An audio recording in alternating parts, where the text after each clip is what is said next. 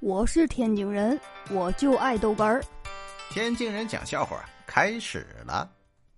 这个外面有一种啊说法，说这个喝红酒养颜。哎，我媳妇儿也不在哪看见了这款红酒，这一瓶啊要这么不到两千块钱，呃，一连喝了四个月。哎，突然有一天就问我。哎，你说都说喝红酒养颜，我买的这个也不便宜。你看我变年轻了吗？嗯，是不是变成少女了吗？我看了他一会儿，我说你是不是弄错了？他是不是说的是智商啊？哎呦我的妈！这不早就有禁烟令了吗？公共场所他不能抽烟呐。我们单位呢加班，哎呀比较困呐。二哥在那一根接一根的抽。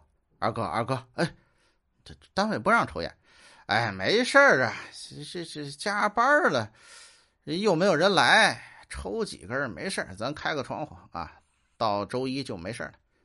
哦，也行。他这老抽啊，我这也忍不住。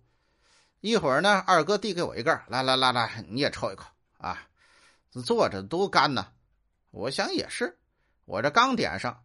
二哥呀，在那发了个朋友圈，我一看这发朋友圈发的嘛，啊，我们同事抽烟，搞得办公室乌烟瘴气的。